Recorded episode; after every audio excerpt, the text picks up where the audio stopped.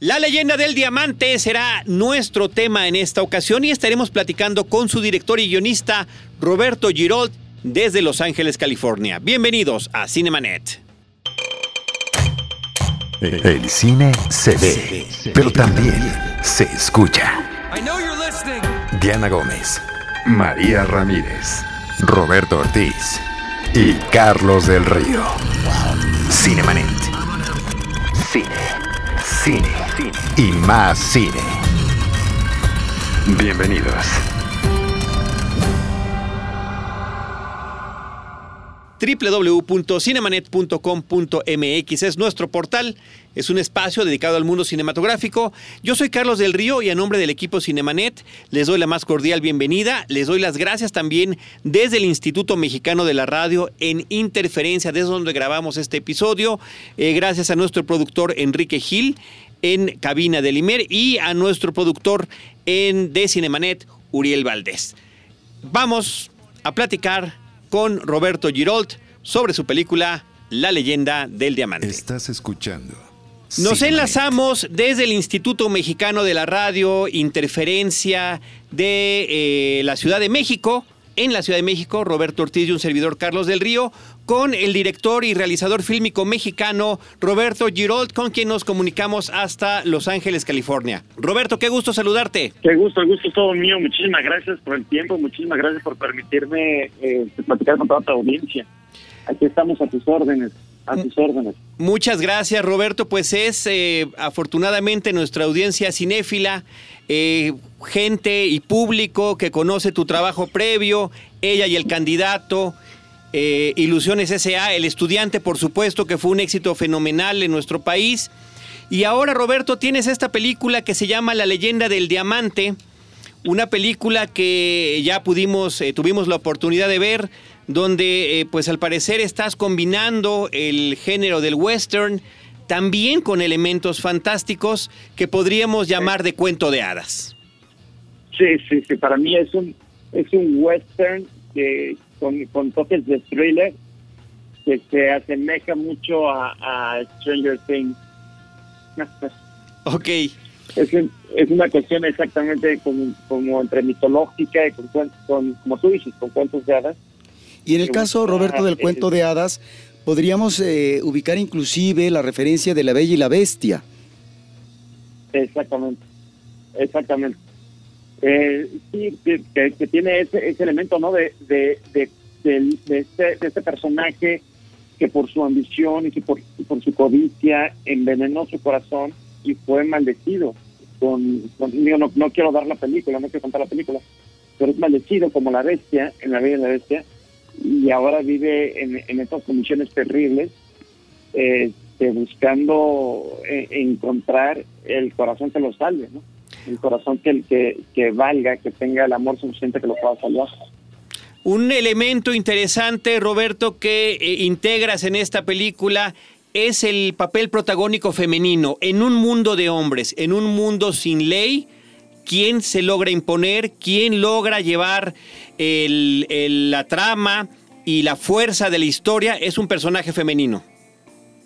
Exactamente. Este, mi personaje, mi protagonista en esta película lo lleva Ana Leyesca, que es esta hermana, es esta mujer que, es una vaquera, tal cual una vaquera, que tiene los pantalones bien puestos y, es buenísima con la pistola.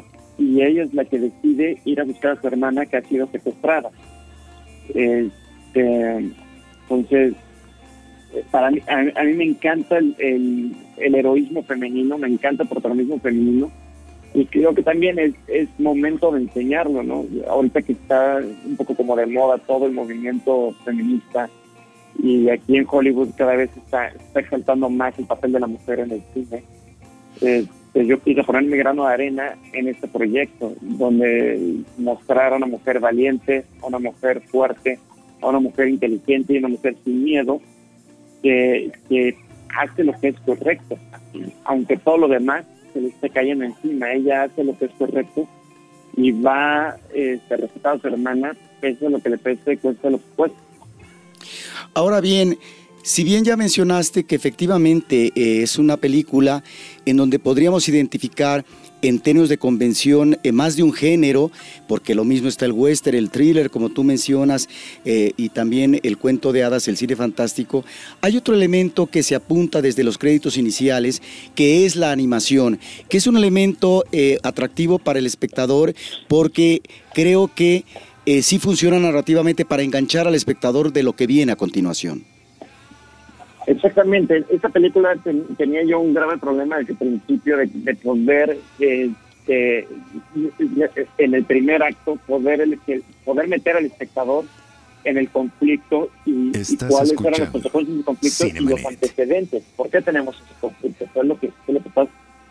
Y, este, y me parecía que era muy complicado y había mucha exposición si yo lo hacía de una manera convencional y este género te permite jugar de muchas formas y, de alguna manera como divertirte y, experimentar. Así que a través de los créditos iniciales, por medio de animación, eh, fui, eh, conté el antecedente, como por decirlo de alguna manera, la precuela a la película, para que el, espectador entienda qué es, lo que te antecede y por qué estamos donde estamos, porque la película empieza en un conflicto ya. La película empieza en acción y algo está sucediendo. Y, este, llegan a este lugar, que, que, algo hay ahí en ese lugar y parece que es un monstruo y etcétera, ¿no? No, no, la voy a contar. No, está bien, no hay que contarla, pero sí, Roberto, tal vez destacar que además de ser animación, pues al menos a mí me pareció que el estilo es como de un cómic, un cómic que cobrara vida en estos créditos iniciales. Exactamente. Exactamente, es, un cómic. Tú lo, has dicho muy bien, que, que, cobra vida en los créditos iniciales para explicar, como te decía, la precuela de la película, de hacia dónde vamos, hacia dónde va la película, y qué es lo que está sucediendo. Y creo que funciona, como tú y, y tampoco es una animación muy sofisticada, pero tiene un estilo, tiene un estilo que va con la película. Roberto, todo buen western tiene que manejar el gran paisaje, el paisaje abierto de la pradera. Y es eh, una característica en tu película La leyenda del diamante. En ese sentido te preguntaría, ¿cuáles son las locaciones? Porque hay locaciones que son sumamente atractivas.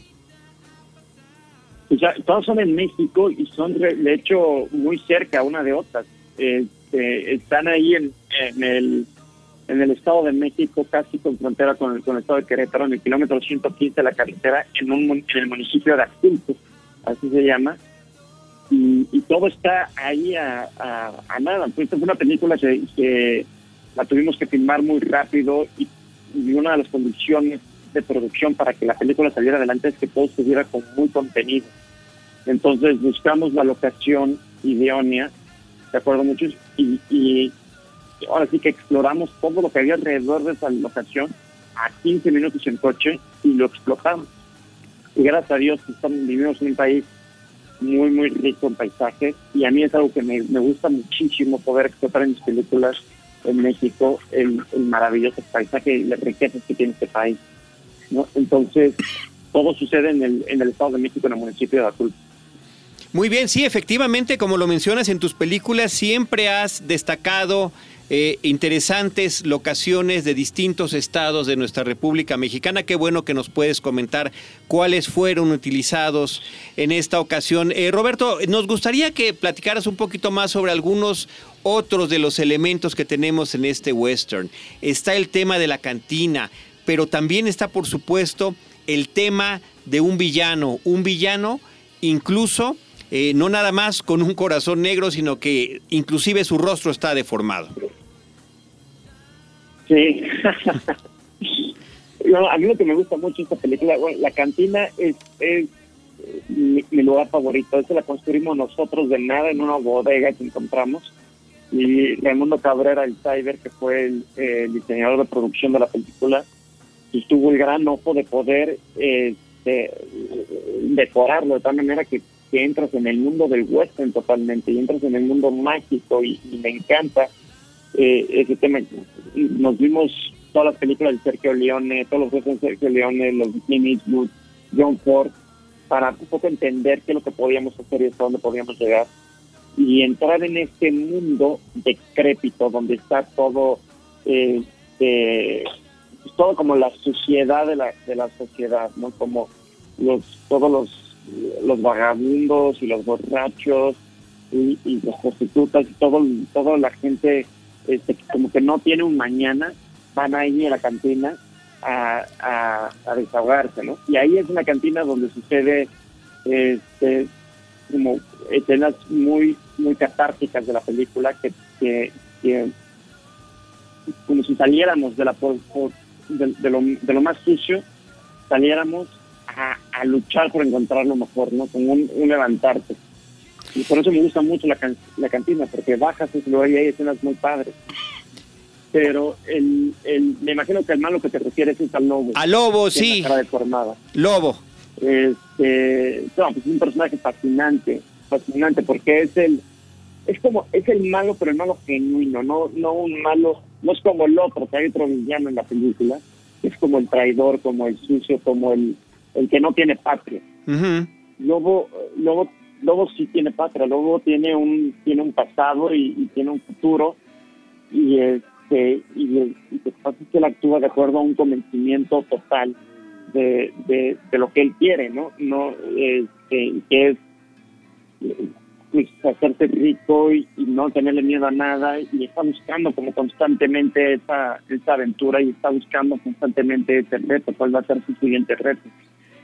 Y este y, a mí me encanta cómo quedó figurado el personaje, ¿no? Me, encanta cómo desde, desde guion hasta, hasta el personaje que pudo traer a pantalla este ser me, fascinó. Es un personaje este, muy que te llena la pantalla. En cuanto lo ves, te llena la pantalla por, por, su, por su forma de actuar, pero también por el mismo, por lo que proyecta el mismo personaje. El maquillaje también está buenísimo, su vestuario está buenísimo, todo está muy bien. Entonces a mí, a mí ese personaje me fascina. Hay otra vertiente, Roberto, que yo diría genérica, que tiene que ver con eh, la comedia, en este caso el humorismo. Y están eh, los personajes de una pareja de curanderos que de alguna manera eh, son elementos que sirven para disuadir para aligerar esta tensión que están viviendo los, los protagonistas principales ante un problema mayúsculo.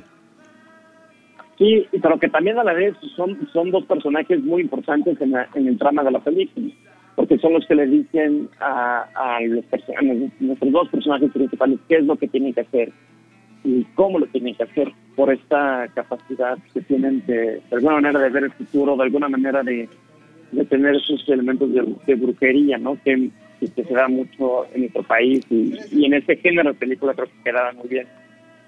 Y, y otra vez tuve la, la gran fortuna de contar con dos grandes actores, actores Cuauhtémoc Duque y Karime Lozano, que protagonizan estos dos personajes de una manera muy, muy entrañable.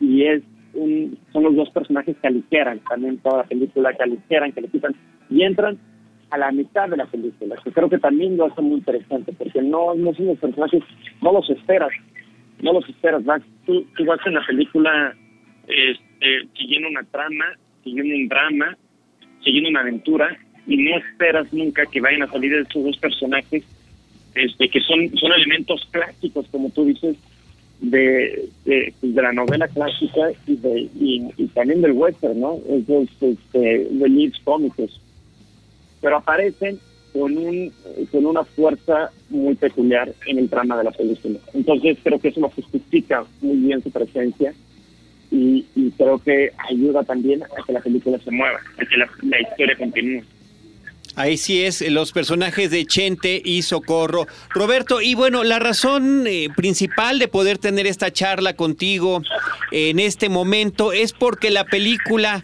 eh, va a estar, la leyenda del diamante va a estar en un, eh, en un evento muy importante. ¿Nos puedes platicar sobre eso allá en Estados Unidos? Sí, la película fue aceptada para el Comic Con de San Diego, que fue una gran sorpresa para mí y, y para todos los que trabajamos en la película eh, una muy grata sorpresa. El Comic Con, como ustedes saben, es una, es una expo eh, de, del género cómic más grande y prestigioso de la, de industria del cine y donde van todo el mundo, ¿no? Y ahorita cada vez tiene más prestigio por el poder que están teniendo los cómics cada vez más con, todas las películas que están haciendo Marvel y, y, y Disney en general, ¿no? Entonces, el, haber sido aceptado y el haber sido convocado a competencia en este festival, para nosotros es un gran orgullo, ¿no? Y, un gran honor. Este, porque, pues, aparte, pues, es una película, al final de cuentas, chica, con muchas limitaciones de producción y todo, que creo que las, las resolvemos muy bien pero eh, te da más orgullo porque entonces te das cuenta que lo que está funcionando es la historia, lo que tú pensaste y los personajes que tú creaste, eso es lo que realmente está funcionando y lo que realmente está gustando. Y este, y no sé, no tengo el dato, no te lo podría decir con seguridad, pero yo no me acuerdo de una película mexicana que haya sido aceptada en en los últimos. Entonces, para nosotros es muy importante, es un gran logro.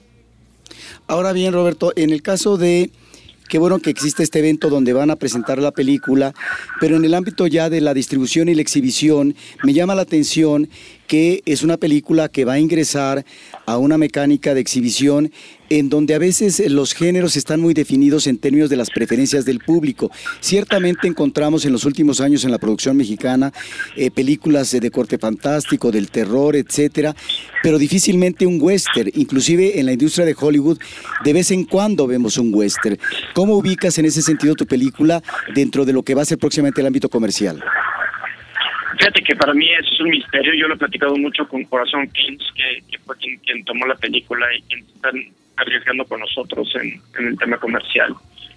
Este, es una película que para mí era, es, algo muy personal, ¿no? La película en sí, poder filmar un western que tanto me gustan, etcétera, por muchas razones. Pero siempre supe desde el principio y tenía entendido que, que, que bueno, que es no hay westerns en México. Desde, yo creo que nunca. Yo, yo no podría comparar las películas de los 50 de Pedro Infante y esas películas mexicanas como western, porque son diferentes, son, son, son estilos diferentes. Y este entonces, está muy definido, como tú dices, el gusto del público mexicano en el cine. La comedia romántica y el terror tienen como una preferencia muy clara. Entonces, esta película, que es un western con un híbrido de fantasía, con comedia, con todo, no sé cómo la va a tomar el público. Es más, quiero saber cómo lo va, cómo la va a difundir este Corazón Film.